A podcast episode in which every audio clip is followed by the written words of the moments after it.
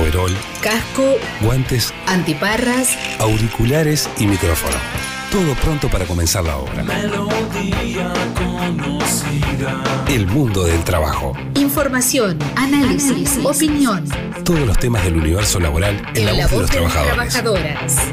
Economía, Política, salud, educación, sociedad, vivienda, género, ambiente, derechos humanos. el mundo del trabajo. El mundo del trabajo. Un programa con la fuerza sindical. Un programa con la fuerza sindical.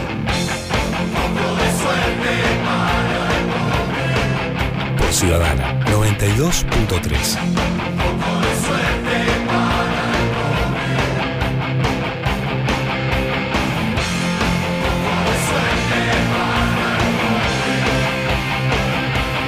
Buenos días, bienvenidos y bienvenidas al Mundo del Trabajo, programa número 10. Jorge de Mero quien les habla, perteneciente al Sindicato Único Nacional de la Construcción y Anexos ZUNCA. Eh, María José Barragán en producción y puesta al aire. Un saludo grande queremos mandarle a Javier García, que por problemas de salud hoy no nos puede acompañar aquí en estudios. Pero bueno, siempre está, siempre está y por lo tanto un abrazo grande y un reconocimiento a la enorme tarea que hace que nosotros vamos a tratar de suplantar de la mejor manera hoy aquí. También saludar a Adolfito, Adolfo que el otro día estuvo también ayudándonos hace como 15 días acá en, en controles y a Federico Steinhardt que hoy está en un curso de formación sindical porque él también pertenece a la formación sindical dentro del ZUNCA y bueno, y es uno de los compañeros que nos ha eh, dado una mano también en la emisión de este programa. Al Toto Núñez, no me quiero olvidar, Toto Núñez que hizo, Enrique Toto Núñez hizo el primer programa del mundo del trabajo en representación del Zunca y que está trabajando muy fuerte para lo que va a ser eh, el 20 de mayo, ya que él también ocupa la Secretaría Nacional de Derechos Humanos del Zunca y que estuvo el sábado pasado, en el programa anterior. Bueno, vamos a compartir con nuestros oyentes las vías de comunicación en Twitter Ciudadana 923 FM, en Facebook Radio Ciudadana 92.3, en Instagram Radio Ciudadana 923 y la web es ciudadana.uy. Recuerden también que pueden escucharnos por TuneIn en Oro FM. Bueno, les comentamos también que hoy vamos a tener la composición del programa, va a estar eh, bueno, entrevistada Elena Zaffaroni, eh, de Madres y Familiares de Detenidos Desaparecidos. También va a estar Gonzalo Castelgrande de AUTE. Va a estar Tamara García de PITCNT y también perteneciente a Fuesis. Y va a estar Fabián Werner de CAINFO. Así que bueno, damos comienzo a un nuevo programa del mundo del trabajo.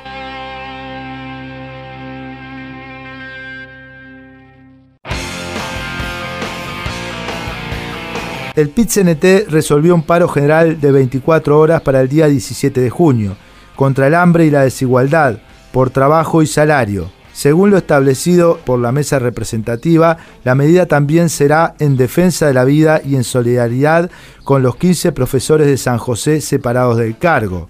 En los fundamentos del paro general se deja especialmente establecido que el movimiento sindical garantizará la atención de urgencia y emergencia, pacientes oncológicos y toda la atención sanitaria vinculada a la pandemia, al tiempo que garantizará mantener abierto la totalidad de los vacunatorios. Existe un real descontento de las y los trabajadores por la falta de respuestas del gobierno a los planteos del movimiento sindical, especialmente en materia de soluciones a las urgencias de la población como consecuencia de la pandemia. Marcelo Abdala dijo que el gobierno ha fracasado en blindar abril, en mayo la pandemia sigue dando guarismos muy elevados, a su vez los trabajadores vienen con un importante grado de desempleo y en el sector informal hay múltiples problemas. Precisamente, este jueves se conocieron datos oficiales del gobierno que reconocen que la cantidad de trabajadores en seguro de paro aumentó 4,63% de marzo a abril de 2021. Según informó el Ministerio de Trabajo y Seguridad Social, la cantidad de trabajadores en seguro de paro, total y parcial, pasó de 72.607 en marzo a 75.973 en el mes de abril, registrando una diferencia de 3.366 personas 4,63%, como decíamos. El gobierno también informó que hay más mujeres en seguro de paro en abril de 2021 que antes de la pandemia. Las mujeres en seguro de paro en términos absolutos son un poco más del doble que antes de la pandemia. Estudio de COFE demuestra que el gobierno recortó 192 millones de dólares en salarios públicos. Un estudio realizado por el Instituto de Estudios Sindicales de COFE, INESUR, refleja que la rebaja salarial que aplicó el gobierno a los salarios públicos en enero de 2021 generó un recorte de más de 8 mil millones de pesos, aproximadamente unos 192 millones de dólares, que hoy salieron de circulación del mercado interno. Esto implicó una pérdida significativa de poder adquisitivo de los trabajadores, reducción del consumo interno y en especial de la demanda a las pequeñas y medianas empresas, en particular las barriales, tales como almacenes y kioscos, entre otros. Esta rebaja de salario en el sector público fue de un 5%, lo que ha generado una caída sostenida del salario real lo cual también tendrá un impacto negativo en las jubilaciones y pensiones de nuestro país, que el año próximo nuevamente ajustarán por debajo de la inflación. También el Poder Ejecutivo instrumentó el recorte de cargos vacantes al barrer, donde de cada tres vacantes puede reponerse solo una. Sin embargo, la realidad muestra que la situación fue aún más perjudicial, ya que de cada tres vacantes no ha ingresado ningún funcionario lo que está generando grandes problemas de gestión en muchos servicios públicos donde la cantidad de bajas, principalmente por jubilaciones, ha sido significativa. A todo esto se suman los descuentos salariales y recortes de derechos que implica el nuevo régimen de licencias médicas, donde con un fin puramente economicista y de ajuste se castiga al funcionario que padece una enfermedad en momentos donde debemos apelar a la mayor solidaridad colectiva para enfrentar esta pandemia. Por lo tanto, rechazamos que la política de ajuste del gobierno tome como principal variable de ese ajuste el salario de los trabajadores públicos, el salario de los trabajadores del sector privado, así como las jubilaciones y pensiones de nuestro país. Exigimos que en la próxima rendición de cuentas se incluya la recuperación del salario perdido y se establezcan espacios reales de negociación colectiva donde todos los temas estén sobre la mesa. Nuestro trabajo son tus derechos. Consejo Directivo de COFE.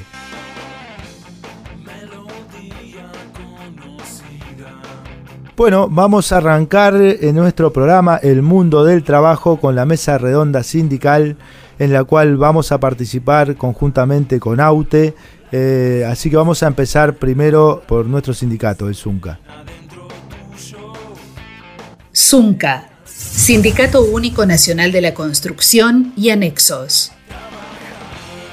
Bueno, eh, nosotros hoy queremos comentar que estamos teniendo algunas dificultades políticas con la representación empresarial, en este caso específicamente por ahora con la Liga de la Construcción, en la cual hay una interpretación de una ley en la parte que, no dice nada, digamos. O sea, se está interpretando la ley promulgada hace poco tiempo, que hace referencia al tiempo de eh, ausencia del trabajador o la trabajadora en función de la vacunación. Como ustedes sabrán, existe un, hubo un proyecto de ley que fue aprobado y que nosotros vamos a leer para después hacer los comentarios que queremos hacer. Y vamos a leer el texto para después explicar cuál es la dificultad que estamos teniendo. Dice así, artículo 1. Todo trabajador de la actividad pública o privada que esté agendado para vacunarse contra el virus SARS-CoV-2 COVID-19 dentro de su horario de trabajo, de acuerdo con el plan de vacunación dispuesto por el Ministerio de Salud Pública, tendrá derecho a no concurrir a su trabajo el día de la vacunación durante el periodo máximo de cuatro horas. las que serán abonadas como trabajadas y consideradas a todos los efectos como tales. En caso de que la vacunación requiera el suministro de dos dosis, el derecho alcanzará a ambas jornadas, aplicando el tope máximo de cuatro horas por cada una de ellas. Artículo 2. A los efectos de lo indicado en el artículo anterior, el trabajador deberá dar aviso previo a su empleador o superior jerárquico de que concurrirá a vacunarse y justificar el efectivo cumplimiento de la vacunación dentro de los tres días inmediatos siguientes de recibida la última dosis. Artículo 3. El beneficio establecido en el artículo 1 alcanzará a aquellos trabajadores que con anterioridad a la aprobación de la presente ley se hubieran vacunado contra el virus SARS-CoV-2 COVID-19 dentro de su horario de trabajo. Bueno, esto es lo que dice la ley aprobada por unanimidad dentro del Parlamento a los efectos de que eh, los trabajadores y trabajadoras puedan efectivamente cumplir con la vacunación.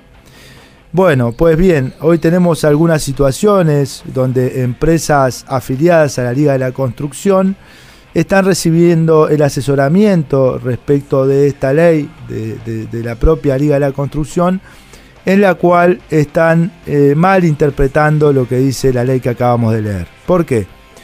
Porque en ningún lado dice la ley que el trabajador o la trabajadora tenga que presentar eh, el lugar donde se tiene que vacunar y el horario antes de ir a vacunarse. Por lo tanto, lo que dice es que tres días después máximo el trabajador tiene que presentar eh, el comprobante de que efectivamente se vacunó. Sin embargo, hay eh, situaciones de empresas de la construcción asesoradas por la liga que dicen que, que no tienen por qué pagar cuatro horas, que lo que ellos ah, van a hacer es pedirle al trabajador que le diga dónde se tiene que vacunar y en función del tiempo que la empresa estime que le requiere el traslado, eh, bueno, se irá del centro de trabajo un, un, ratito antes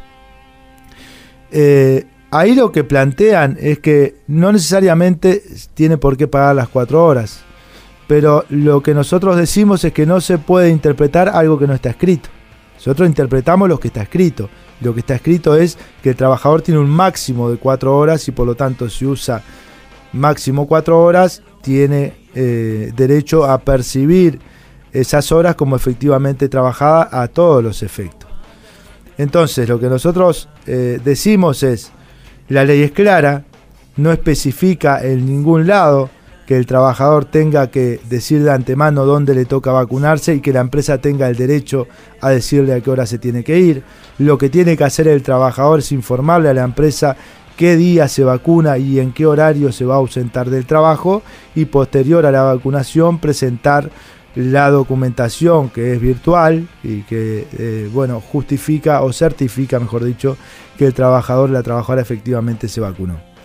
Esta es una situación que a nosotros nos preocupa porque es una dificultad política entre la representación empresarial y el ZUNCA que representa a los trabajadores y donde estamos dispuestos a llevar este tema a los lugares que sean correspondientes porque en definitiva lo que estamos eh, viendo es que el sector empresarial a través de la Liga de la Construcción está asesorando de una forma que las empresas a las cuales representa se ahorren plata. Es decir, interpretan de la ley algo que no dice y por lo tanto le dan potestad a las empresas a tomar decisiones que no les corresponden. Por lo tanto es importante que los trabajadores de la construcción y sus familias sepan cuál es la posición del ZUNCA al respecto, que no es otra que la de la correcta interpretación de una ley promulgada en el Parlamento Nacional hace un tiempito atrás a los efectos de garantizar las condiciones necesarias para que la población se vacune.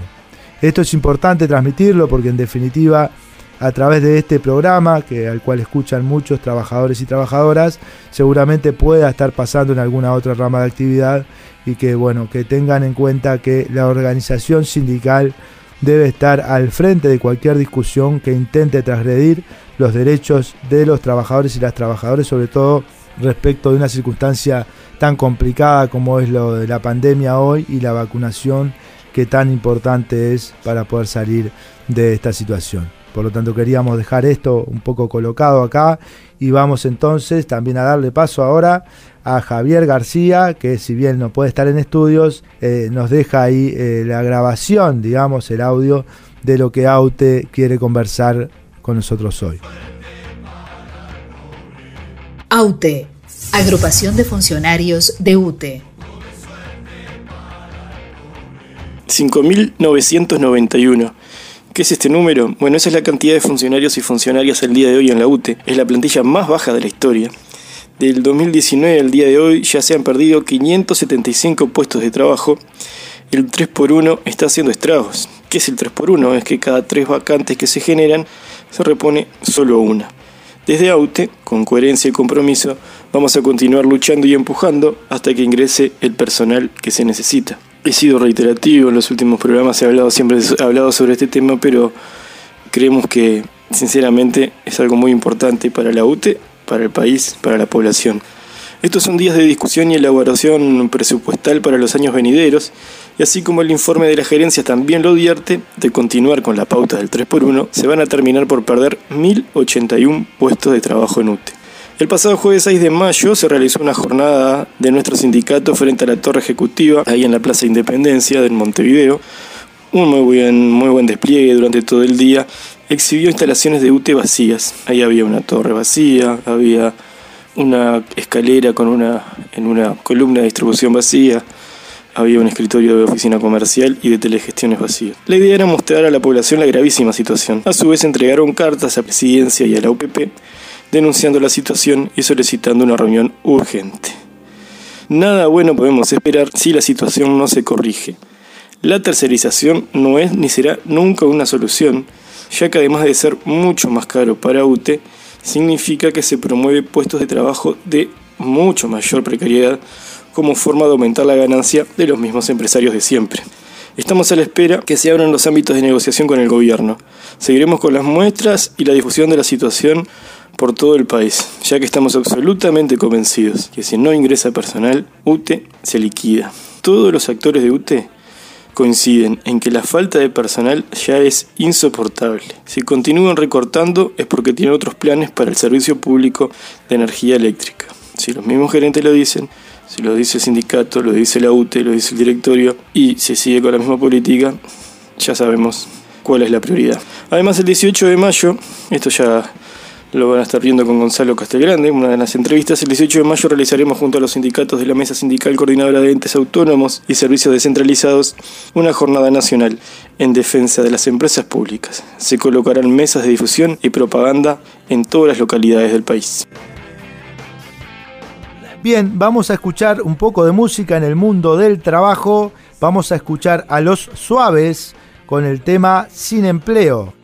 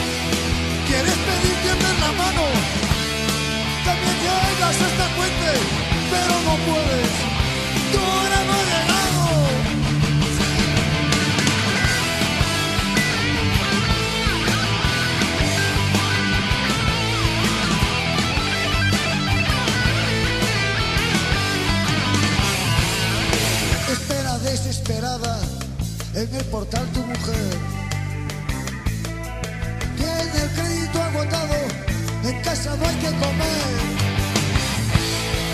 Que hay preguntas cuando llegas, tú no contestas y callas. Agachando la cabeza, subes pálido y triste a la casa. Tu arriba no duerme, que medio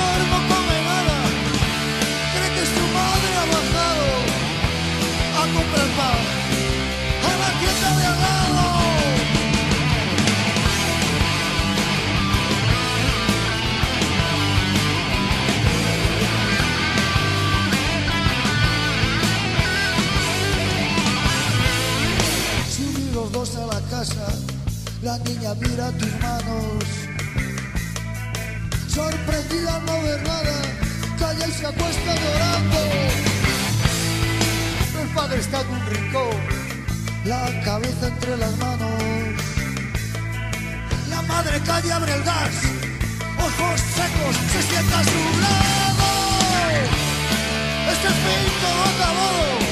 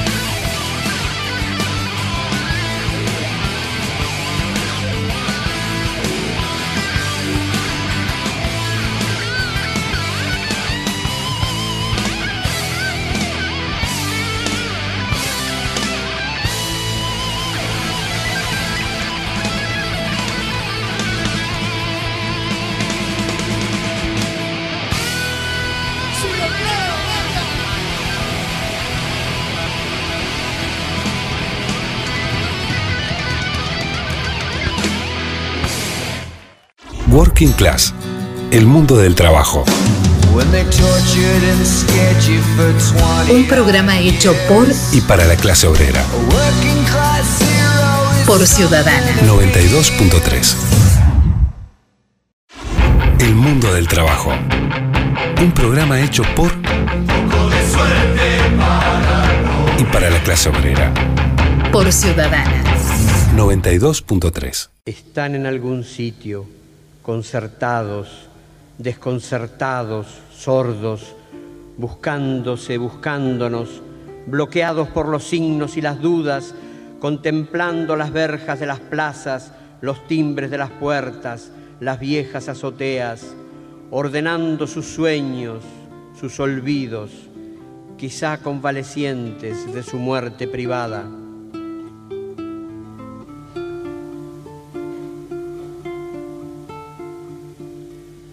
¿Dónde están? No al silencio ni a la impunidad. Memoria, verdad y justicia es la consigna de este año para una nueva marcha del silencio. Este 20 de mayo, la marcha del silencio será de manera virtual, al igual que en el 2020 por la pandemia de coronavirus COVID-19. Para hablar sobre este y otros temas, entrevistamos a Elena Zaffaroni, integrante de Madres y Familiares de Detenidos Desaparecidos. Buenos días. Hola, ¿qué tal? ¿Cómo estás? Bien, eh, Elena, Muchas bueno, gracias por, por la llamada. por favor, muchas gracias a vos por habernos atendido y por participar en el mundo del trabajo. Eh, queremos un poco eh, que nos comentes y le comentes a nuestra audiencia los detalles de la marcha virtual que se va a hacer este año, la importancia de la fecha, ¿no? También es importante comentar, y sobre el tema de la transmisión en TV y redes sociales, etcétera, etcétera. Bueno, este año, eh, como desde hace, esta es la 26 marcha, este, que se hace como se iniciaron en el día, de- al cumplirse los 20 años del asesinato de Michelini, Gutiérrez Ruiz, eh, Wallow y Barredo, y la desaparición de, de Manuel Liberoff.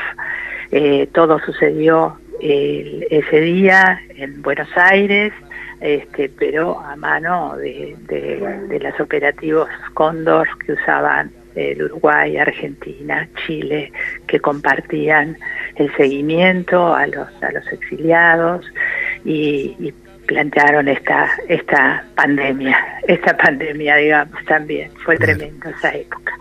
a los 20 años se, se empezaron estas marchas y llevamos ya 26 años este, donde este día, bueno, es un día muy especial, es un día eh, para nuestro colectivo y para toda esta lucha, es un día en el que, en el que los desaparecidos este, eh, toman presencia, por decir algo, este, y con, como pasó el año pasado, eh, se hace visible por todo el país sus nombres, sus fotos, eh, lo que sucedió, los recuerdos, la memoria, lo que no debe volver a pasar, eh, las cosas que faltan, eh, la impunidad que se mantiene a lo largo de tantos años sobre todos los crímenes o la mayoría inmensa de los crímenes de lesa humanidad que se cometieron en esos años de dictadura. Así que en este año, con esta nueva marcha virtual, este, está ahora por todo el país hicimos llamado a, como el año pasado, a, las iniciativas que quisieran llevar adelante en todos los lugares, que sea cuidando mucho eh, la cuestión sanitaria, mucho, mucho, porque estamos en un momento que sigue siendo un momento tremendo, tremendo el que estamos viviendo, tremendo por los contagios, por las muertes, eh, tremendo por las consecuencias de, la falta de trabajo, de las ollas, que, nosotros también llamamos este día a solidarizarse, solidarizarnos entre todos. Este es un día de unión, es un día de empatía, es un día por los derechos, por la vida, eh, por la verdad, por la justicia. Este, bueno, no va a ser en Montevideo, no vamos a tener la marcha como siempre, va a ser este, transmitida a las 19 y 30 por nuestras redes, eh, Madres y Familiares, de YouTube, de Instagram. Eh, seguro que se van a sumar este, muchos canales. Ah, se va a replicar en, todas las redes sociales de los sindicatos. TV Ciudad ya nos avisó que, que sí, que lo va a hacer pasar la transmisión en vivo y suponemos que, que, bueno, que todo eso el lunes, el martes lo vamos a ampliar porque se va a replicar por todos lados. vamos a poner, como siempre, las fotos, van a estar en, la Plaza Libertad, nuestra consigna, y vamos a, pedir que, en realidad dejar, dejar vacío ese lugar, eh, porque realmente todavía los riesgos de contagio son muchos y no queremos este, exhortarlos a ese lugar en absoluto, sino todo lo contrario. Queremos que lo primero sea cuidarnos y hay muchas maneras, como demostramos el año pasado, para estar presentes. Bien, Elena, Sala Citarrosa presenta la segunda edición de Encuentros. ¿De qué se trata este evento? Bueno, nos invitaron a participar en ese evento, es un evento que, ellos eh, trabajan el tema de la memoria, en este caso, eh, si bien está centrada en la memoria audiovisual este, y de la música, este, al ser tan eh, alrededor del, en el mes de la memoria y en el, en el tema de la marcha, también nos invitaron a nosotros.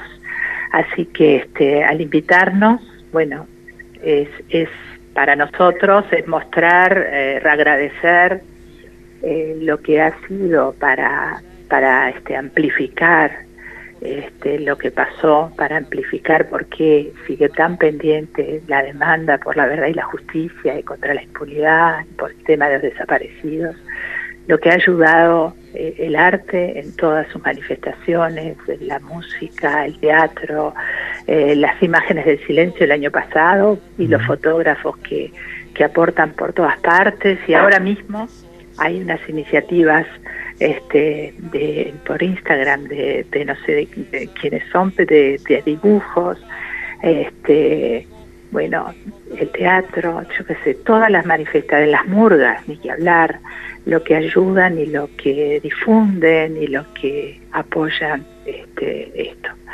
El deporte, que también se sumó, no va a estar en la salacita rosa, pero la sociedad, al cabo de tantos años, este, ha ido tomando esta conciencia que es la que, por la que más, por la que más pedimos, por la que más pregamos por, por garantías, este, para la no repetición y sin verdad y sin saber lo que pasó y mientras sigan ocultando la información sobre qué hicieron y dónde están los cuerpos de cada uno de los desaparecidos, la amenaza a nuestra democracia está ahí.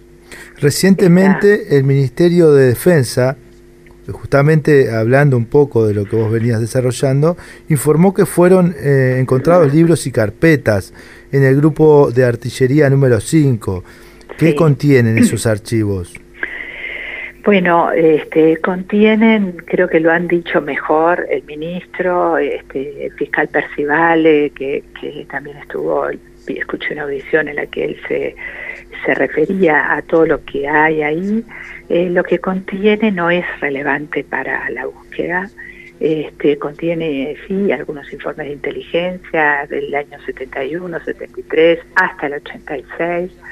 Son así suenan como muchos papeles porque son mil y pico de, hojas, casi dos mil, de documentos, pero en realidad eso no es un archivo, sino que son informaciones del cuartel, eh, seguimientos a las personas, seguimientos como, como ya vimos en, en cuando, cuando el archivo Castiglioni, que estudió el Parlamento y que presentó la denuncia penal este, que existió hasta, por lo menos hasta el 2005 o 2006, el seguimiento a, personas, sindicatos, ustedes, asociaciones de derechos humanos y asociaciones de la sociedad civil de todo tipo, este, de inteligencia. Eh, bueno, seguimientos así, seguimientos a Wilson, bueno, y a mucha gente. Algunos documentos ya, varios de ellos conocidos porque estaban en otros archivos, en el archivo Berruti, que es un archivo incautado, el más grande incautado este, por la ministra de Defensa, Azucena Berruti. Este, y la gran relevancia que tiene y, lo que nosotros más destacamos, más allá de que el contenido nos, no parece tener, tampoco para las causas, dijo Percivale, no parece tener relevancia, son cosas, pero que sí son cosas de inteligencia de la época, lo más relevante es mostrar una vez más que esa información está, la poseen las Fuerzas Armadas, está, no sabemos dónde, porque está diseminada por sus lugares de detención, sus cuarteles, sus comandos, no sabemos dónde. Pero lo que sí es seguro es que la tienen institucionalmente y que institucionalmente se les debe exigir, cosa que todavía no ha sucedido. Exigir perentoriamente porque no podemos seguir más en este pequeño país sin saber qué hicieron con cada uno de los desaparecidos. ¿Cómo, cómo es la relación actual con, el gobierno? ¿Hay, ¿Hay voluntad cierta de, de, terminar con la impunidad? Bueno, eso no, no, no lo podemos decir de ningún gobierno, cuál es o no es la voluntad. Y nosotros mantenemos el diálogo siempre con todos los que puedan, todos los que quieran, eh, todos los que se han abierto a dialogar con nosotros y a recibir nuestros planteos. En el caso de, de la calle, que ya lo hemos dicho, eh, que tuvimos un primer encuentro este, antes de que fuera presidente, cuando él nos pidió disculpas después de que, de que había dicho que ya estaba este tema, que ya había pasado, que había que seguir para adelante, que, que vamos a, dejar de todo. El año pasado ustedes le presentaron un documento sobre la posible ubicación de los archivos de las operaciones de la OCOA. Tal cual. ¿Qué pasó? nosotros después de eso nos vimos este, otras veces, después que fue presidente nos vimos, eh, vale, planteamos como le planteamos a todos y a él esto. Y todavía no pasó nada. O sea, eh, él se comprometió a mantener el presupuesto de la búsqueda, cosa que está sucediendo, es la, la financiación para la búsqueda de desaparecidos a la Institución Nacional de Derechos Humanos, y nosotros le planteamos que eso no alcanzaba, que era necesaria información este, de calidad, porque llevábamos ya tantísimos años y no era cuestión de dar vuelta, excavando el Uruguay, este, mientras ahí era una cachetada que cuando aparecía los tribunales de honor, las informaciones estas de, de los militares hablando entre ellos, después de, de negar todo a la justicia, ahí admitían los crímenes, decían que fueron a Buenos Aires, que estuvieron con los presos, que los torturaron, que mataron, que, que desaparecieron por orden de Cristi, que Gabazo trasladó a Gómez Soro por orden del general Cristi, que lo tiraron en, el río, en Negro, que hicieron todo lo que hicieron, que tienen toda la información, todo eso está por escrito. Es una cachetada que estemos este, excavando el Uruguay. Hace Esa información está y hay que tenerla. Bueno, le pedimos eso, no hay, no ha habido respuesta sobre ese, sobre ese archivo.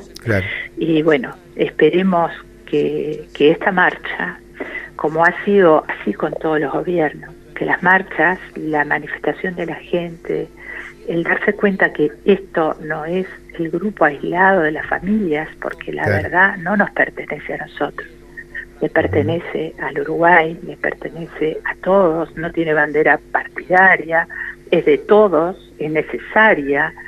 No podemos seguir más así con unas Fuerzas Armadas, con esta amenaza enquistada en su interior, sin que los tres poderes del Estado le estén exigiendo dar vuelta a todo y entregar todo. Eso es lo que nosotros eh, pedimos, eso es lo que creemos que es posible porque la adhesión que está teniendo esta causa por todo el país eh, solo crece y crece con las generaciones más jóvenes, eh, crece con un sentido de participativo, eh, con una causa creíble, porque es por verdad, por justicia, por valores básicos de una sociedad democrática, que, que claro, que tiene, aloja mil injusticias, pero no puede estar reproduciendo impunidad como lo está reproduciendo este, el Estado. Bien, seguramente, seguramente este 20 de mayo eh, se le refresque la memoria al presidente sobre esa, ese archivo, ¿no? Eso está sobre la mesa. La fuerza de esa memoria la tenemos en la participación. Perfecto. Nunca nadie nos regaló nada. Siempre fue con la manifestación de, de todo el mundo. En la medida que esto no quedaba en cuatro viejas, sino que era algo de todos, que fue siendo cada vez más grande, fuimos abriendo muchos caminos, sobre todo en la justicia, y bueno, y nos falta la información que todavía nadie la entregó a fondo. Hace poco se condenó al militar retirado Eduardo Ferro por la desaparición de Oscar Tassino. ¿Cómo cayó esta noticia a madres y familiares? Bueno, esto son las causas pendientes desde hace tantos, tantos años, que como decía su hija, es un alivio, un alivio de, de que finalmente este, enfrentar a un tribunal. Más allá que en el tribunal él no reconoció nada de nada, las pruebas fueron absolutamente contundentes para responsabilizarlo. Esas pruebas ahora este, tienen apoyo en algunos documentos, eso este, ayuda. Pero estas perlas sueltas que cuestan tanto trabajo, que hemos hecho denuncias desde el año 85, que todavía no terminan, no terminan de, siguen presentando chicanas y chicanas. La justicia que recibimos, que es necesaria, en tanta migaja y tan con tanta impunidad alrededor, porque este, eh, se avanza y la verdad la avanzamos de a poco, de a poco. Este, ha sido un camino y sigue siendo un camino este, difícil, lleno de obstáculos. Eh, y estos obstáculos no lo facilitan los tres poderes del Estado, que son los que tienen que avanzar en esto. Eh, desde familiares han exhortado a firmar contra la ley de urgente consideración. ¿Qué, qué opinión tienen sobre la LUC y si se está haciendo alguna campaña por parte de familiares también para recolectar las firmas? Nosotros estamos, eh, ni que hablar que está, apoyamos este, el, referéndum, coincidimos totalmente en todos los artículos regresivos que tiene la LUC, este, que ha sido una lucha inmensa de, de, tantos, por tantos derechos que, que en una ley se, se va para atrás. Y eso, y eso es un golpe muy duro pero lo que nosotros más criticamos de la LUC y en lo que más nos comprometemos en, la denuncia es en, toda la LUC, en la forma de gobernar. Eh, nosotros nacimos cobijados por, por, el, por la familia de los derechos humanos, digamos, en ese mundo, y fuimos aprendiendo a salir de, de nuestra demanda para para ver que todas las demandas de mejoras en todos los sentidos es lo que nos hace más activos, más libres, más participativos y más, más preocupados por el bien común que es tener una vida más plena y, lo más equitativa para todos. Este, y hemos apoyado muchas cosas. Este, tenemos poca capacidad ¿no? para, para llevar adelante, pero sí para apoyar, para respaldar como, como organización que tiene un respeto en la sociedad cuando se hicieron aquellos tremendos abusos en, los lugares donde había jóvenes infractores, este, las condiciones de las cárceles. Eh, apoyamos a todo el grupo que estaba por, por sacar aquella una ley antimanicomial, por la situación esa tan desgraciada, el tema de las mujeres en decidir sobre su cuerpo, el tema de apoyar la ley trans, por, por apoyar la libertad de ser quien seas, y ni que hablar todas las cosas autoritarias, el no a la baja, fue, fuimos parte de toda esa campaña de que el camino nunca es el punitivo y, el, la represión, sino la educación, el trabajo, la formación.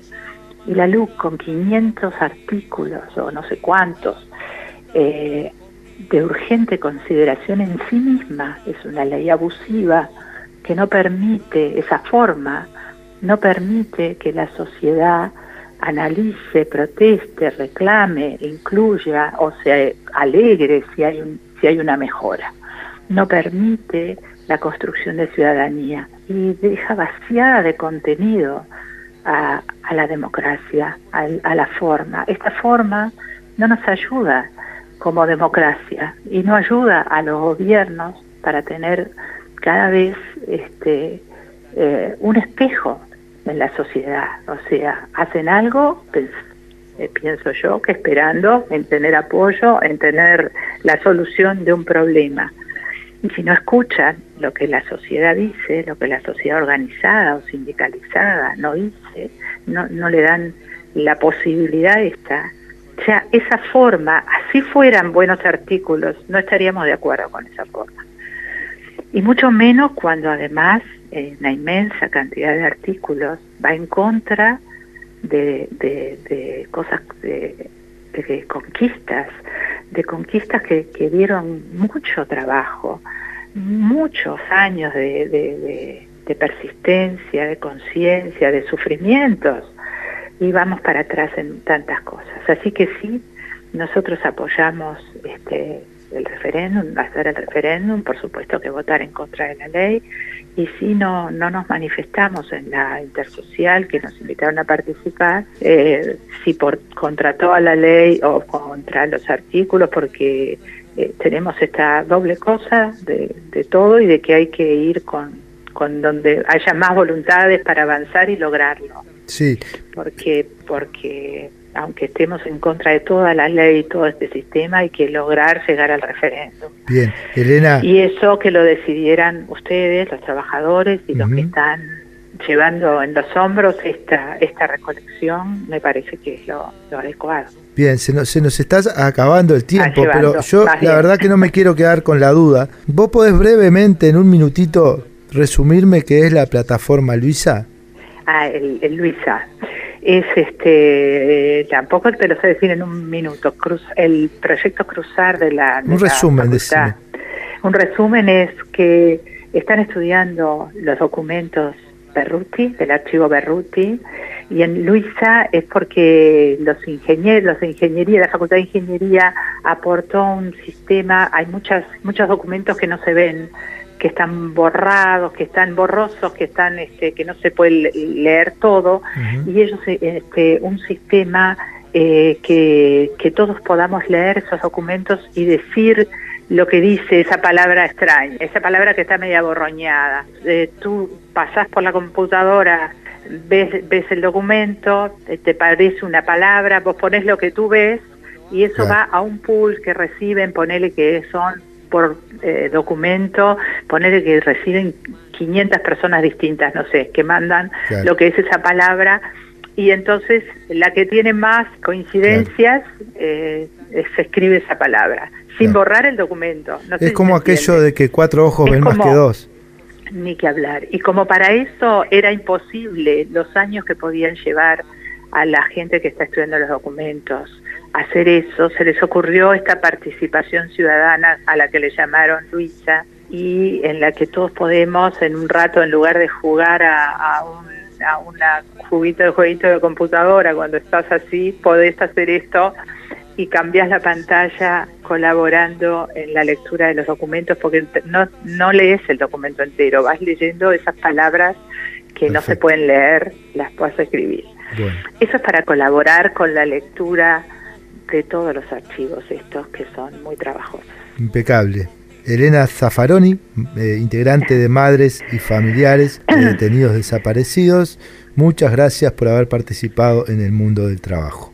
Muchas gracias a ustedes, que hemos tenido siempre una inmensa solidaridad de, de los sindicatos, de la gente, este, en todos los sentidos. Han tomado esta lucha, no solo solidaridad con nosotros, es solidaridad con la lucha que han incorporado, este, que apoyan de todas formas. Y este 20, que se escuche ese presente, que se haga más visible que, que el año anterior, todavía si fuera posible es lo que lo que creemos contra la luz, contra todo esto, a favor de la verdad, a favor de la justicia. Así que muchas gracias. Adiós. El mundo del trabajo. A working class hero is something to be. Radio con clase obrera. A working class hero is something to be. Ciudadana 92.3. If you want to be a hero, well, just follow me. Working Class. El mundo del trabajo. When they tortured and scared you for 20 Un programa hecho por Y para la clase obrera. A working class hero is por Ciudadana. 92.3.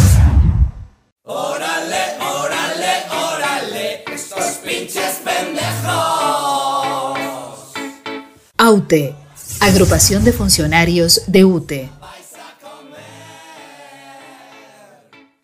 El próximo 18 de mayo se llevará adelante una jornada nacional en defensa de los servicios públicos, contra el ajuste en defensa de los servicios públicos, contra los recortes del gobierno por ingreso de personal, canasta de servicios básicos, no al aumento de tarifas públicas, seguridad social pública, estatal, solidaria y sin AFAPS, y que la crisis no las paguen los trabajadores. Son algunos de los reclamos que se hacen para esta jornada. Para hablar sobre este y otros temas entrevistamos a Gonzalo Castelgrande, vicepresidente de AUTE. Buenos días, Gonzalo.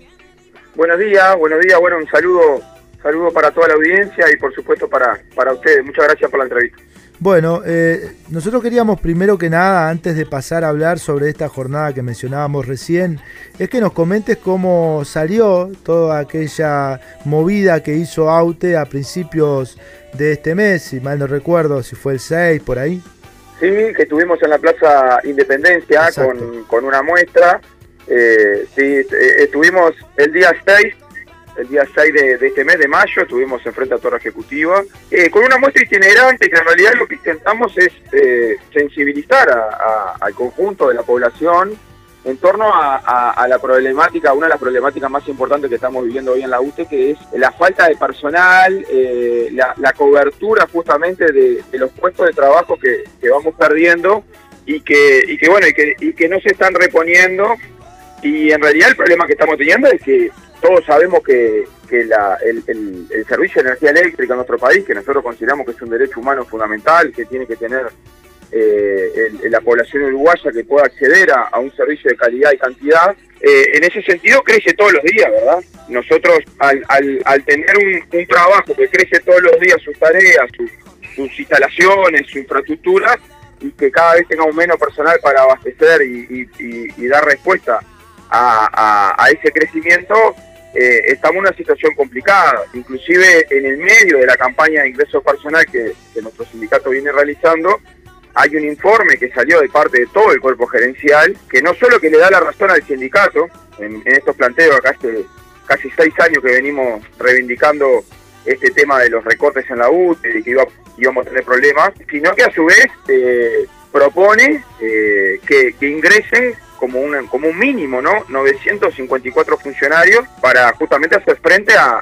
esta problemática. Y de no ser así, el propio informe dice de que, de que vamos a tener problemas con, con el servicio y eso no es más ni menos que la gente se va a quedar sin luz más veces y más tiempo.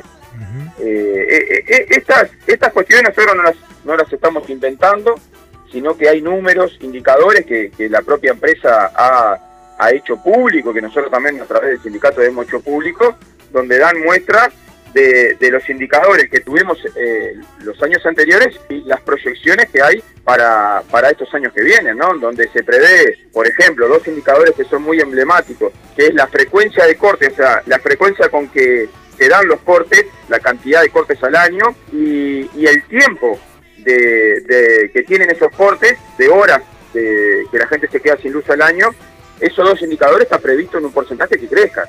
O sea que eh, esto no lo está inventando el sindicato. Después hay otro, hay otro elemento que es muy importante para nosotros, está previsto también en el propio informe, que casi eh, la UTE va a dejar de aportar a rentas generales casi 400 millones de dólares. O sea, un 92% menos de lo que venía aportando en años anteriores y bueno, para nosotros es un problema, nosotros pensamos que la empresa pública tiene que aportar a lo que a lo que es rentas generales justamente para para poder eh, bancar, vamos a decir, lo que es la salud, la educación eh, y todas las prestaciones sociales que hace el Estado, ¿verdad? Bien, Entonces, bueno, nosotros estamos muy preocupados por esta situación. Esto no es un reclamo corporativo de los trabajadores de UTE para los trabajadores y trabajadoras de UTE, sino que es un reclamo netamente pensando en brindar un mejor servicio. Eh, y bueno, por eso que, que estamos realizando esta muestra, que, que ya aprovecho y, y paso el chivo que, bueno, el día 18, como vos decías, vamos a hacer esta jornada en el marco de, la Mesa Sindical Coordinadora de Entes, eh, una jornada en defensa de las empresas públicas, en defensa de los servicios públicos, y vamos a estar llevando esta muestra a la Antela Arenas, ahí en la planada de la Antela Arenas, que con todas las medidas y, los protocolos sanitarios que, bueno que tenemos que tomar, tenemos el espacio suficiente como para poner la muestra y, y hacer un despliegue de esta actividad en el marco de la jornada del día 18 vamos a estar poniendo la muestra también, eh, denunciando la, falta de personal en, la UTE. Una cuestión que está relacionada también con esto, que hay 5.991 eh, son los funcionarios que tiene actualmente UTE y que se puede considerar como la plantilla más baja de la historia. ¿Ustedes han tenido alguna respuesta del gobierno, alguna repercusión sobre aquella primera jornada del 6 de mayo?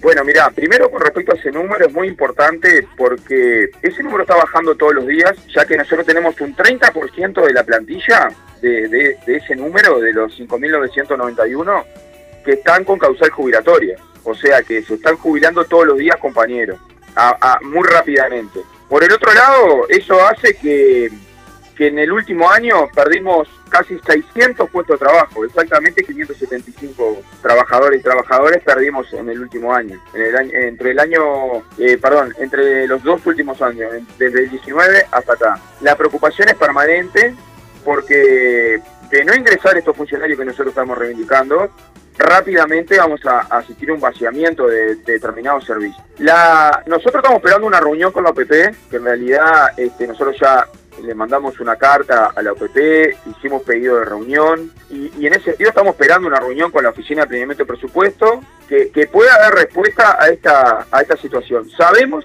sabemos que la UTE y el Ministerio de Industria comparten eh, este, este pedido del sindicato, estas reivindicaciones de, que falta gente y de que tienen que ingresar eh, personal a la UTE. También ellos están haciendo sus tratativas, ¿verdad? Porque eh, en este sentido creo que hay un, acuerdo en general y nadie niega lo que el sindicato está planteando. Estamos esperando una reunión con la OPP que pensamos que debe ser la semana que viene para, para, bueno, para poder ver cuál es la, postura. En ese sentido, nosotros lo que pensamos es que hay que quebrar la pauta, eh, no solo para UTE, sino para el conjunto de las empresas públicas, que puso el Poder Ejecutivo el año pasado de que cada tres funcionarios que se van solo entra uno.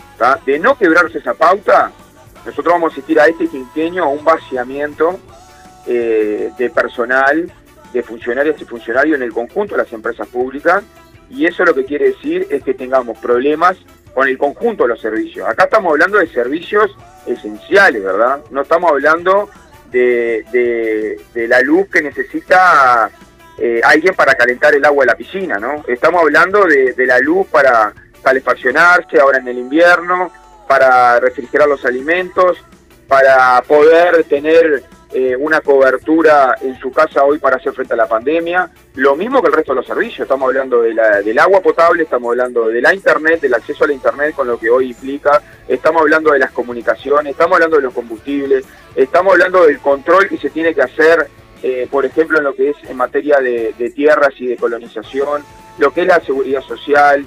Eh, lo que es el correo y, y, bueno y poder llegar también a nivel de la comunicación y de todo el servicio que brinda el correo eh, hoy inclusive llevando medicamentos. Podemos mencionar todos los servicios que se brindan a través de las empresas públicas y que confirmarse esta pauta de que cada tres que se van solo ingresa uno, eh, estamos eh, al borde del colapso de los servicios. Pero por el otro lado, esto es totalmente contra, vamos a decir, no hay una medida contracíclica a lo que está pasando, porque se necesita gente para brindar determinados servicios esenciales que son puestos de calidad, son trabajos genuinos. Eh, y por el otro lado tenemos que el desempleo campea, donde tenemos gente sin trabajo, donde gran parte de nuestro pueblo hoy está pasando hambre, eh, donde se están terminando los seguros de paro, en donde ya hoy tenemos cerca de 300.000 personas que no tienen ningún tipo de ingreso. Eh, bueno, entonces, indudablemente, si atamos las dos cosas, hay una política expresa de que, como decimos en ese volante, de cara a la jornada del 18 de que la crisis la están pagando los trabajadores y las trabajadoras. Eh, nosotros el 18 vamos a una movilización de la mesa de entes, es una movilización con características diferentes porque lo que corresponde acá es hacer una marcha toda ejecutiva, como ya hemos marchado otras veces, pero en este momento, obviamente tomando en cuenta lo que es la pandemia, eh, con la responsabilidad que tiene el movimiento sindical, eh, vamos a hacer esta movilización, que en definitiva es una movilización totalmente este, cumpliendo con los protocolos, porque lo que se va a poner son mesas eh, para juntar firmas en contra de la LUC, de los 135 artículos de la LUC, para poder llegar a que el pueblo pueda decidir este, en un referéndum con respecto a, esta ley de urgencia y también denunciando esta plataforma que tenemos eh, de lo que está pasando con las empresas públicas. Bien una vez más eh, está sobre la mesa, a partir de las políticas neoliberales, eh, la discusión sobre el rol del Estado. Y en este sentido, más allá de todo lo que vos planteabas, la ley de urgente consideración tiene determinados contenidos que apuntan a debilitar a las empresas públicas y bueno, de esto se ha hablado o se viene hablando bastante. ¿Cómo viene AUTE a nivel de cifras de recolección de firmas? Bueno, mirá, nosotros desde el primer momento del año pasado que, salió el primer borrado de la urgencia, nosotros ya, ya ahí nos pusimos a trabajar sobre teóricamente sobre el tema, hicimos varias, varias, varios talleres, sacamos un documento, después vino la pandemia, tuvimos que adaptarnos al tema de la pandemia y bueno, y después tuvimos las discusiones y los intercambios en la interna de, de la convención. Y una vez que se resolvió salir a juntar firmas para impulsar un, plebiscito por el tema de los 135 artículos. Desde el primer momento nuestro sindicato se puso a la orden, en donde bueno hicimos una inversión importante en almohadillas, carpetas, infraestructura, que, la verdad que lo repartimos a lo largo y ancho por todo el país, no solo a los compañeros de AUTE, sino a un montón de organizaciones y compañeras y compañeros que, que retiraron los materiales del sindicato para que hoy están juntando firmas. Y bueno, nosotros estamos hoy en cerca de las 4.000 firmas eh, eh, que tenemos en nuestro sindicato, pero sin contar, vamos a decir, porque es muy difícil este, eh, cuantificar, vamos a decir, nosotros tenemos más de la mitad de nuestros afiliados están en el interior del, país y participan en, gran parte de los plenarios intersindicales de nuestro PCNT y sabemos que en el interior hay una movida muy importante con el, con el tema de las firmas, pero sería injusto mencionar algunos de los departamentos, pero nuestros compañeros y compañeras están desplegados en el conjunto de los departamentos del interior del país y a través de los plenarios se han juntado un montón de firmas. Es muy difícil cuantificar, eh, pero, pero estamos, estamos en la cancha Y bueno, la idea ahora con esta jornada de la mesa de ente justamente es tomar ejemplo de lo que se hizo el primero de mayo y poder hacer grandes jornadas para, para redoblar el esfuerzo justamente y poder llegar a, a las firmas necesarias para, para darle un batacazo al ajuste, ponerle un freno al gobierno en, en, esta política que viene desarrollando totalmente eh, de cara a ajustar al pueblo y, bueno y a engordar patrones. Y bueno y, en ese sentido ponerle un freno a, la ley de urgencia que es el vehículo fundamental del ajuste no entonces bueno nosotros como sindicato estamos estamos doblegando vamos a decir reforzando este, la campaña ahora durante mayo y junio para, para poder dar el último esfuerzo y llegar a la llegar a la firma bien Gonzalo Castelgrande, vicepresidente de AUTE, te agradecemos por habernos atendido, por haber participado en el mundo del trabajo. Bueno, vamos arriba, le mando un abrazo gigante, un saludo a Javi, que lo tenemos, lo tenemos enfermo, eh, y bueno, y un saludo a vos, por supuesto, y compañerazo del Zucca, así que vamos arriba y arriba los que luchan. Arriba. El mundo del trabajo. Un programa hecho por y para la clase obrera. Por Ciudadana. 92.3. El mundo del trabajo. Radio con clase obrera.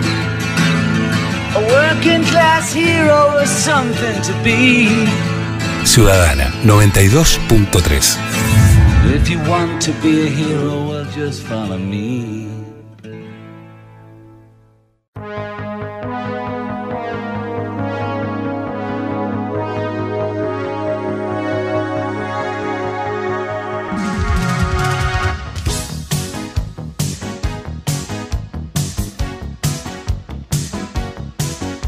La Comisión Nacional Pro Referéndum anunció que ya se han recolectado 445.526 firmas, a falta de dos meses del vencimiento del plazo constitucional para llevar adelante la consulta popular. Para hablar sobre este y otros temas, entrevistamos a Tamara García, integrante del Secretariado Ejecutivo del pit en representación del Departamento de Jóvenes y además es parte de la Intersocial Feminista. Buenos días, Tamara. Buenos días, buenos días, ¿cómo están todos por ahí? Bueno, muy bien. Queremos en primera instancia que nos comentes sobre estas cifras que recién manejábamos y que también aprovechemos para hablar sobre la jornada del 20 de mayo.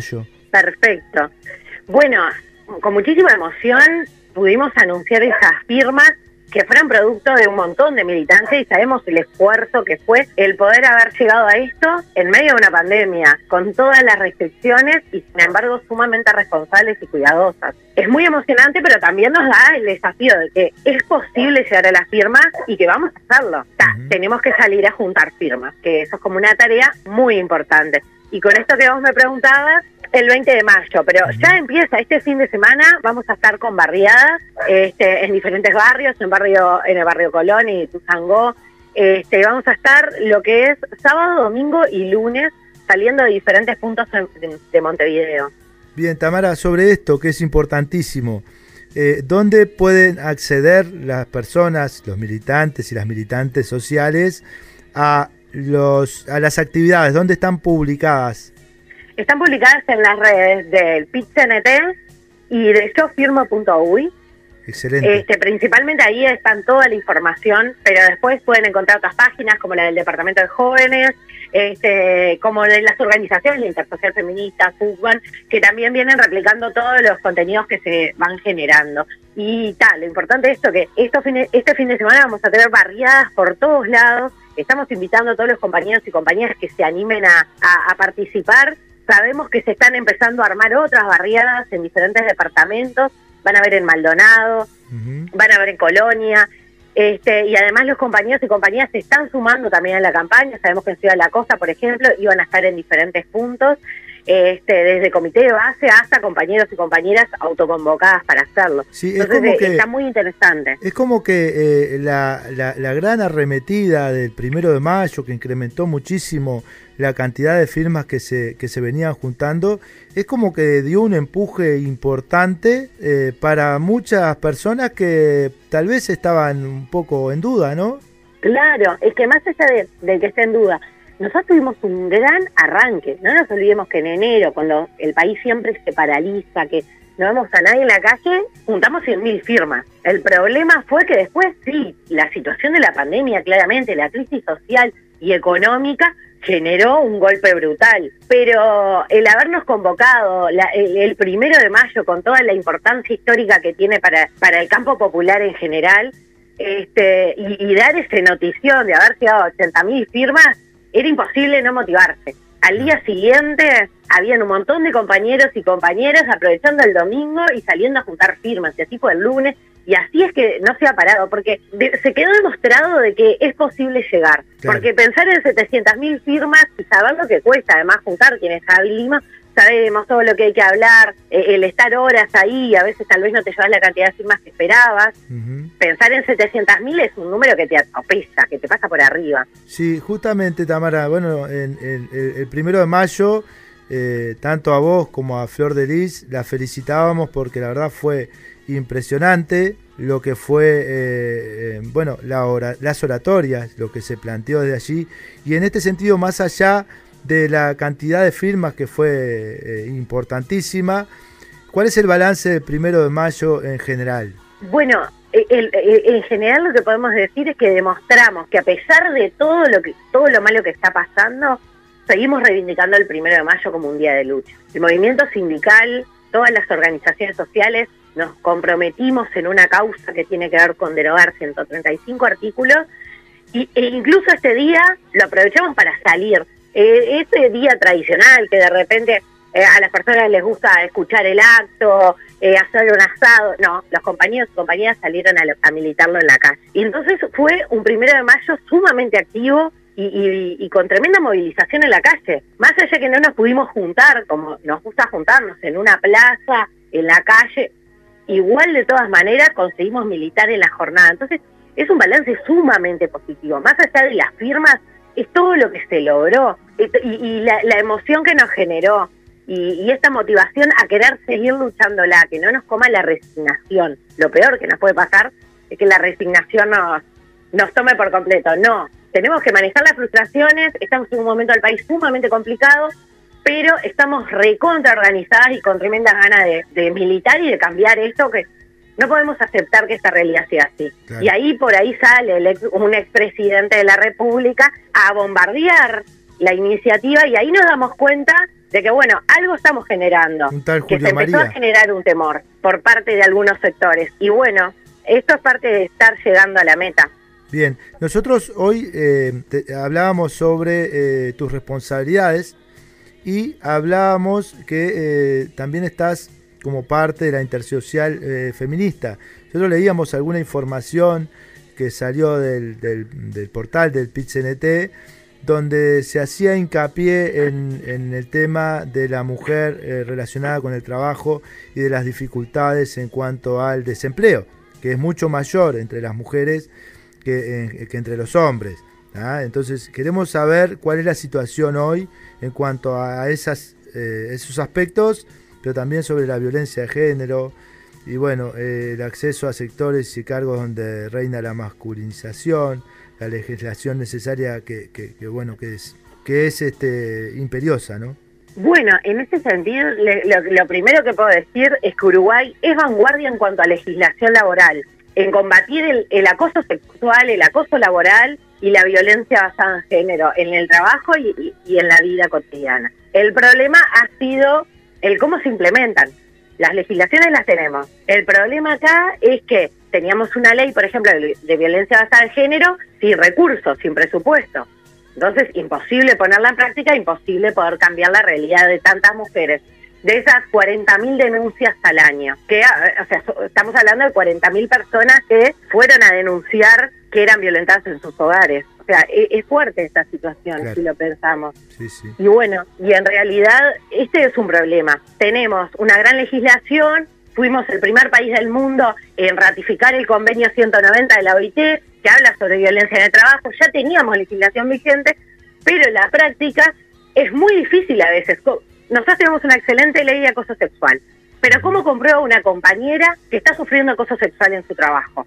No, no podemos pensar que la persona que acosa a otra anda con un cartel o con una camiseta Claro. de acosador. No, esto pasa en lugares privados donde es muy difícil comprobar, donde queda una palabra contra la otra, donde además la compañera que se anima a denunciar se ve sumamente hostigada por el entorno, por sus compañeros, por los mandos medios, por la jefatura, teniendo que contar 18 mil veces lo que le pasó y, y siempre además con esa ansiedad de, de- de que te crean, porque pueden no creerte, porque pueden decirle que eh, vos sos una loca o lo que sea. Entonces, esa es la realidad que tenemos las trabajadoras por lo general. Muchas podrán decir, bueno, a mí no me pasó. Pero y si prestamos atención, muchas veces también nos damos cuenta que tal vez hubieron situaciones que nos incomodaron muchísimo que no pudimos ponerle nombre en ese momento. Lo que es importante, más allá de tener una legislación como la que tenemos, es generar los espacios de concientización y que las compañeras sepamos la legislación que tenemos, que sepamos cómo podemos apoyarnos, que sepamos que el sindicato está también para atender este tipo de problemas y que tenemos legislación y tenemos espacios a favor. El tema es que tenemos que cambiar los espacios de trabajo. Claro. Dentro de la clase trabajadora tenemos compañeros que acosan, que violentan a su pareja. Tenemos que trabajar en eso entonces, porque no es el patrón, en este caso son compañeros de clase. Claro, claro. Entonces e- es muy importante hablar cómo vamos a trabajar con eso. Creo que se viene avanzando muchísimo, principalmente en los últimos años, que podamos hablar de estos temas ya es un montón, pero claramente nos falta muchísimo. Bien. Por esas 40.000 compañeras, por esas decenas de compañeras que, que nos arrebata el patriarcado por la violencia basada en género, tenemos un montón de verdad para plantear. Que sigamos en un país donde existe una gran feminización e infantilización de la pobreza, también nos tiene que doler muchísimo, porque ¿por qué está pasando esto? Eso nos tiene que replantear a toda la sociedad y obviamente el movimiento sindical eh, pelea por muchas más causas que trabajo y, y salario. Por supuesto. Entonces, si queremos transformar la realidad, estos temas también los tenemos que pensar y los tenemos que incorporar en nuestras agendas cotidianas. Bien. Tamara, eh, el, el 18 de mayo va a haber una jornada eh, muy importante, eh, una jornada nacional en defensa de los servicios públicos, que va a ser también una jornada de recolección de firmas. Exactamente. Sí, ahí van a estar los compañeros de la Mesa Sindical Coordinadora de Entes, que igual extendieron Sí. la invitación a todos los compañeros y compañeras. Este, y bueno, también va a ser, acá lo que demuestra es el compromiso, más allá de las reivindicaciones que cada sector está teniendo, seguimos todos y todas juntas por, por, por esta causa que, que es la derogación, porque entendemos que ataca a las empresas públicas, ataca a la educación, ataca eh, eh, el derecho al, al, al poder habitar en este planeta, que es el derecho a una vivienda digna, ataca un montón de cosas para nuestra población. Y ahí los compañeros públicos nuevamente lo demuestran, que en cada instancia que tengamos del movimiento sindical hayan compañeros y compañeras juntando firmas, es una cosa demencial. También voy a aprovechar, si se me permite, ¿Cómo para no? pasar un chivo, porque, y, y está, si siguen a la página del Departamento de Jóvenes, tanto en, en Facebook como en Instagram, van a poder ver que en, es- en las próximas horas vamos a sacar una convocatoria, que es para el martes también, pero a las 19 horas, que vamos a estar conformando una mesa de juventudes para poder plantear todas las necesidades que tenemos en este momento, pensando eh, eh, eh, siempre en la ley de urgente consideración, cómo generar algunos contenidos y poder generar las condiciones para que cada uriburiza de nuestro país que quiere salir a juntar firmas pueda hacerlo y sepa cómo. Este, y también obviamente operativizar cómo salir todos y todas juntas a las calles, sabiendo que nos tenemos que cuidar distanciamiento, no es que estamos convocando aglomeraciones, más va a ser una reunión virtual pero la intención es poder operativizar y organizarnos un poco mejor, así que después, si siguen la página, van a poder ver esa convocatoria. Excelente. Bueno, Tamara, también nos gustaría, para ir cerrando esta entrevista, es eh, que, nos comentes un poco, ya que eh, se definió el paro de 24 horas por parte del PITCNT para el 17 de junio, que comentes a la audiencia cuáles son, digamos, los motivos del paro. Bien, nosotras creo, ahí estamos pensando en la consigna bien, que sea una cuestión bien colectiva y que represente, pero hay puntos que son fundamentales. Tenemos un gra- una gran parte de la población que está pasando hambre. La persona que va a la olla popular no es porque estaba aburrida en su casa, porque tiene hambre y necesita ir a buscar un tupper de comida. Entonces, tenemos un problema de, de hambre y además que se siguen profundizando las desigualdades. Lo dijimos el primero de mayo, lo hemos dicho en muchísimas instancias, la crisis no afecta a todas las personas por igual y esto genera que en, en estos momentos haya ciertas desigualdades que se profundizan, que ya las mencionábamos anteriormente. Claro. Pero está, entonces ahí hay- es fundamental contra el hambre y la desigualdad seguro. Y también entendiendo y poniendo sobre la mesa las propuestas que viene hace más de un año tirando el movimiento sindical, la intersocial en su conjunto y todas las organizaciones sociales que, mínimamente sueñan con un, un mundo un poco más justo e igualitario. Entonces, estamos por esa línea. En este momento, les puedo decir, el paro es es bastante concreto, era una cuestión que ni siquiera ni siquiera hubo grandes discusiones como en otros momentos puede haber. Todos los compañeros y compañeras de todos los sindicatos entendieron que este momento era un momento fundamental para decir basta, queremos ser escuchados. No no no basta con con solo que nos presten un espacio para poder hablar, sino que se escuchen las necesidades del pueblo y que se actúe en consecuencia. Y bueno, vamos por esa línea. Este, claramente es muy difícil poder eh, militar un paro en estas condiciones, pero consideramos que estamos recontra a la altura para poder hacerlo y vamos a poner todo para, para que sea realmente una medida efectiva, que sea muy colectiva, que sea consciente, que cada compañero y compañera sepa por qué este día es un día de paro y por qué va, eh, va a decidir dejar un día de su salario, básicamente, este, por una causa que es muchísimo mayor, es una medida de lucha. Bien, Tamara García, integrante del Secretariado Ejecutivo del PIT-CNT, gracias por habernos atendido y haber participado en el mundo del trabajo. Muchísimas gracias a ustedes. Buena jornada para todos. Working Class, el mundo del trabajo. Un programa hecho por Y para la clase obrera. por Ciudadana. 92.3. El mundo del trabajo. Un programa hecho por y para la clase obrera.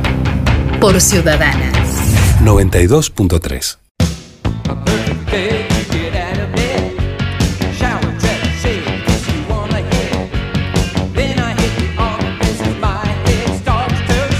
El Centro de Archivos y Acceso a la Información Pública, CAINFO, divulgó su séptimo informe de monitoreo de amenazas, donde registra un importante incremento en las amenazas de la libertad de expresión en nuestro país. De acuerdo con el informe, en el último año se registraron 49 casos de amenazas a la libertad de expresión de periodistas en Uruguay.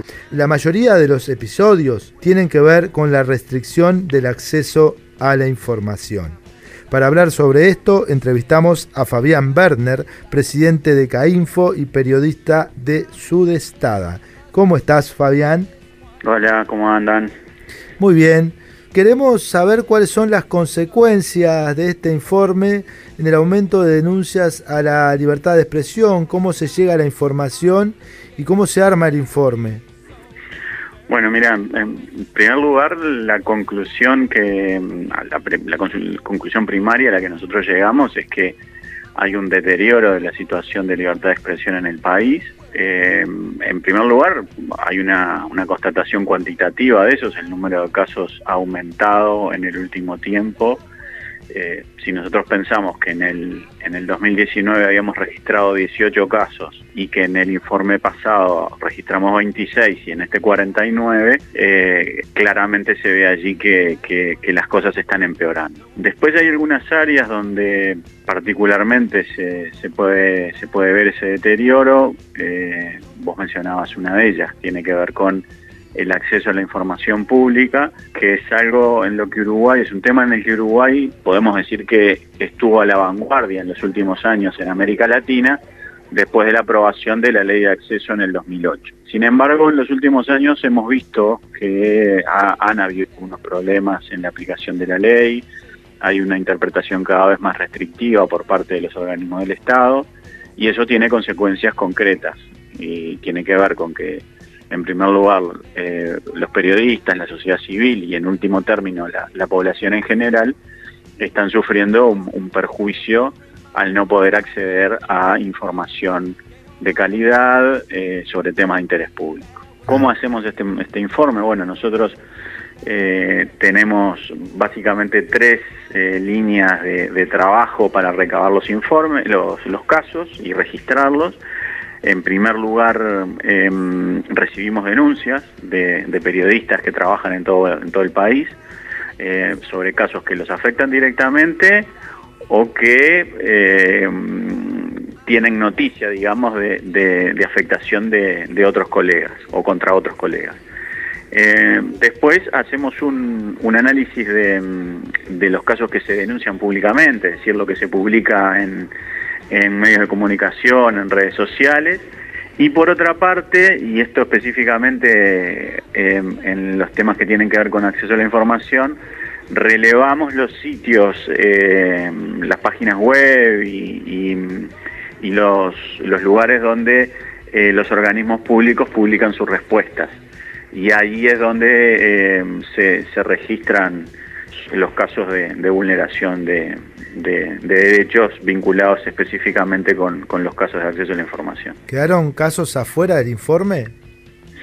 Bueno, sí, hay, hay algunos casos que, que, por la metodología que nosotros aplicamos quedaron fuera del informe, porque lo que nosotros hacemos es una vez que recibimos la denuncia, eh, hacemos una serie de, de, de, de, indagaciones para, para confirmar que la denuncia es cierta, que se produjo como, como nos llega, o eh, en algunos casos si hay elementos adicionales para agregar, por ejemplo en los casos de, de juicios, eh, vemos cuál ha sido el desarrollo de esos juicios o en los casos de, de, acceso a la información pública también, vemos si después de una primera denegatoria eh, hubo algunas, algunas otra, otras instancias posteriores. Y bueno, tanto en, en, en unos casos como en otros, eh, en todos los años quedan algunos, algunos casos por el camino, ya sea porque no hemos podido confirmar que la información sea efectivamente así como nos llegó en primera instancia,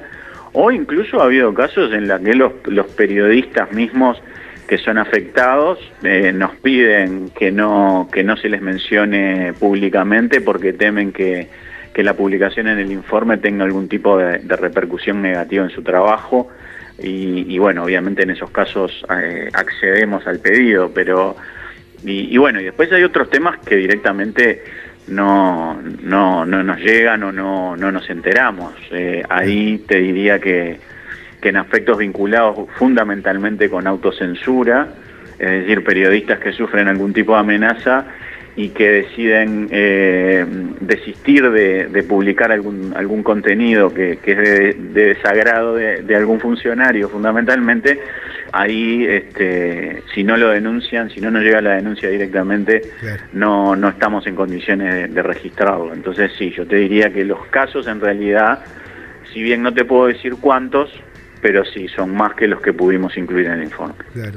Hubo un aumento de casos de rechazo de solicitudes de acceso a la información pública, amparándose en cláusulas de confidencialidad, como ocurrió en los casos de los contratos para la compra de vacunas contra la COVID-19, el proceso de litigio internacional contra el Estado uruguayo por parte de la minera Aratirí y otros casos puntuales como el acuerdo con la empresa PepsiCo y el caso del sumario al ex secretario de la Presidencia de la República, Miguel Ángel Toma.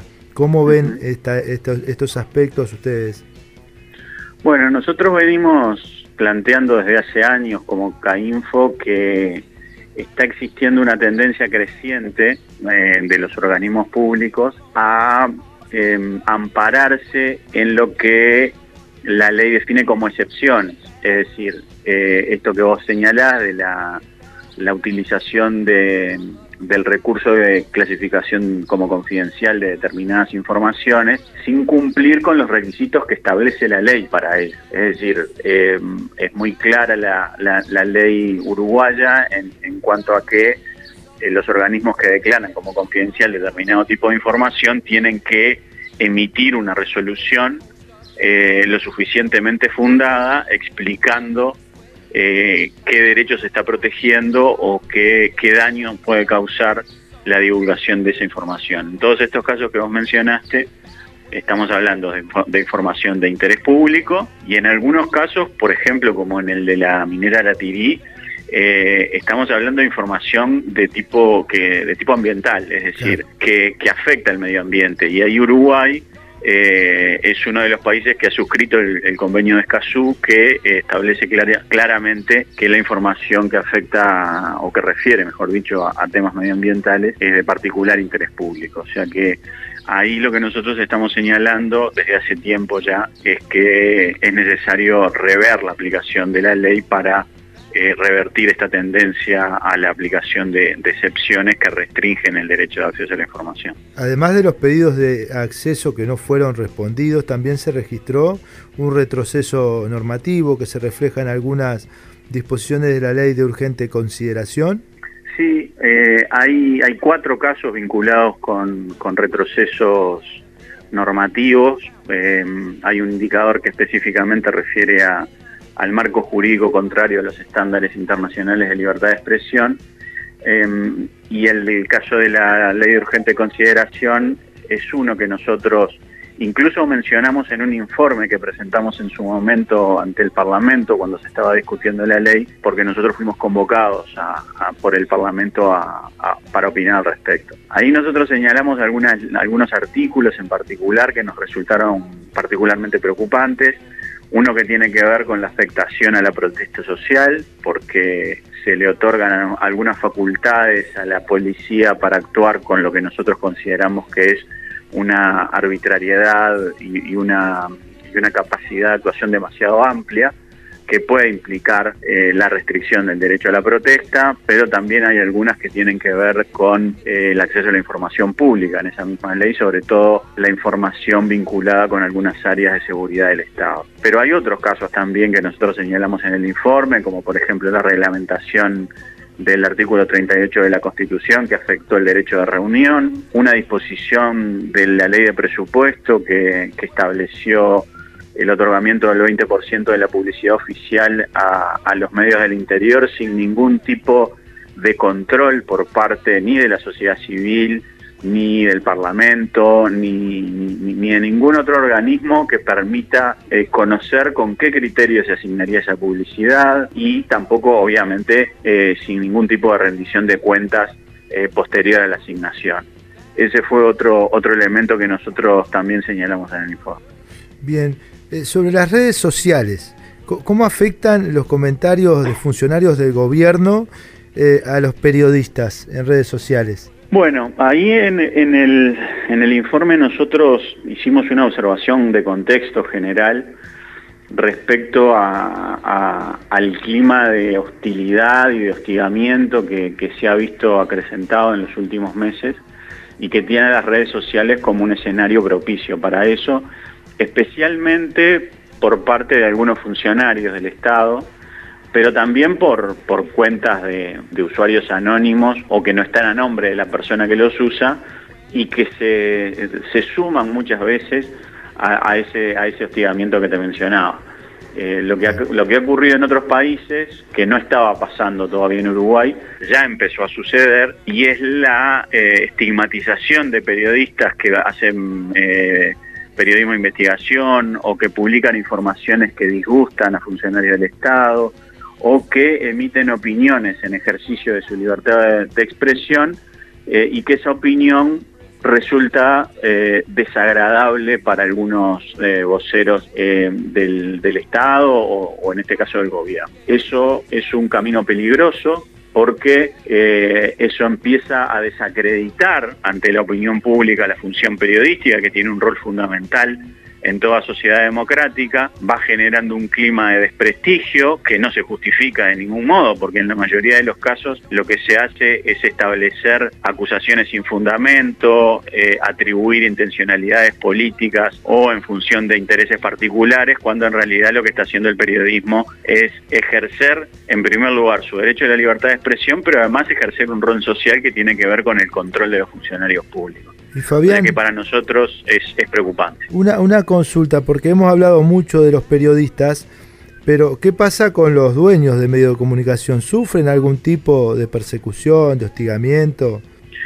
Bueno, en realidad nosotros eh, el, informe lo en, el informe incluimos también la situación de los medios en general, digamos, no no solo de los periodistas. Lo que ocurre es que si los empresarios o los dueños de los medios sufren algún tipo de presión, no, lo, no, no nos lo denuncian a nosotros.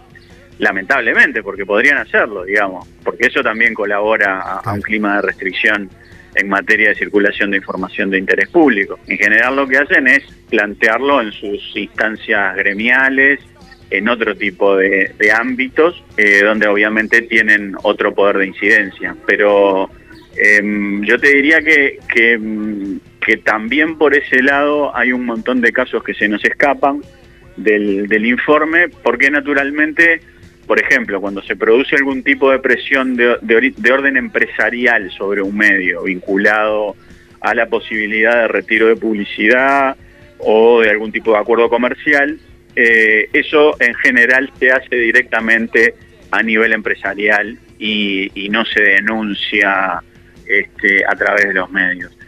Yo te diría que así, eh, haciendo un poco de memoria de los informes anteriores, yo recuerdo ahora, en este momento, solo un caso donde se dio algo así, eh, que fue el semanario Búsqueda denunciando al, a un empresario, que al empresario que le vendió el, el avión presidencial eh, a, al, a la presidencia de la República hace dos o tres años, y que cuando se publicó esa noticia, ese empresario, que era el, el representante en Uruguay de una empresa de autos, los amenazó con retirarle la publicidad de su empresa por haber publicado esa noticia. Ese es el único caso que yo recuerdo, eh, quizás se me escape alguno, pero, pero no es habitual que nos lleguen casos de empresarios presionados por políticos o por otros empresarios. Bien, Fabián Werner, presidente de CAINFO, muchas gracias Exacto. por habernos atendido. Por favor, gracias a ustedes por el interés, un abrazo grande. Abrazo.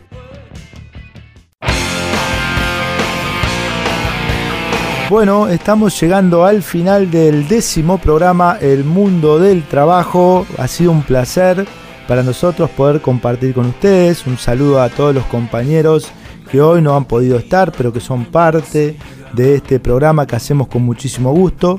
Gracias María José Barragán por estar ahí, haciéndonos todo más fácil. Será hasta la semana que viene. Esto fue una nueva edición del Mundo del Trabajo. Hora de colgar guantes y overol. Hasta la próxima jornada. Pero la lucha continúa siempre. Melodía conocida. El mundo del trabajo. Un programa con la fuerza sindical. El mundo del trabajo. Por Ciudadana. 92.3 radio a toda costa.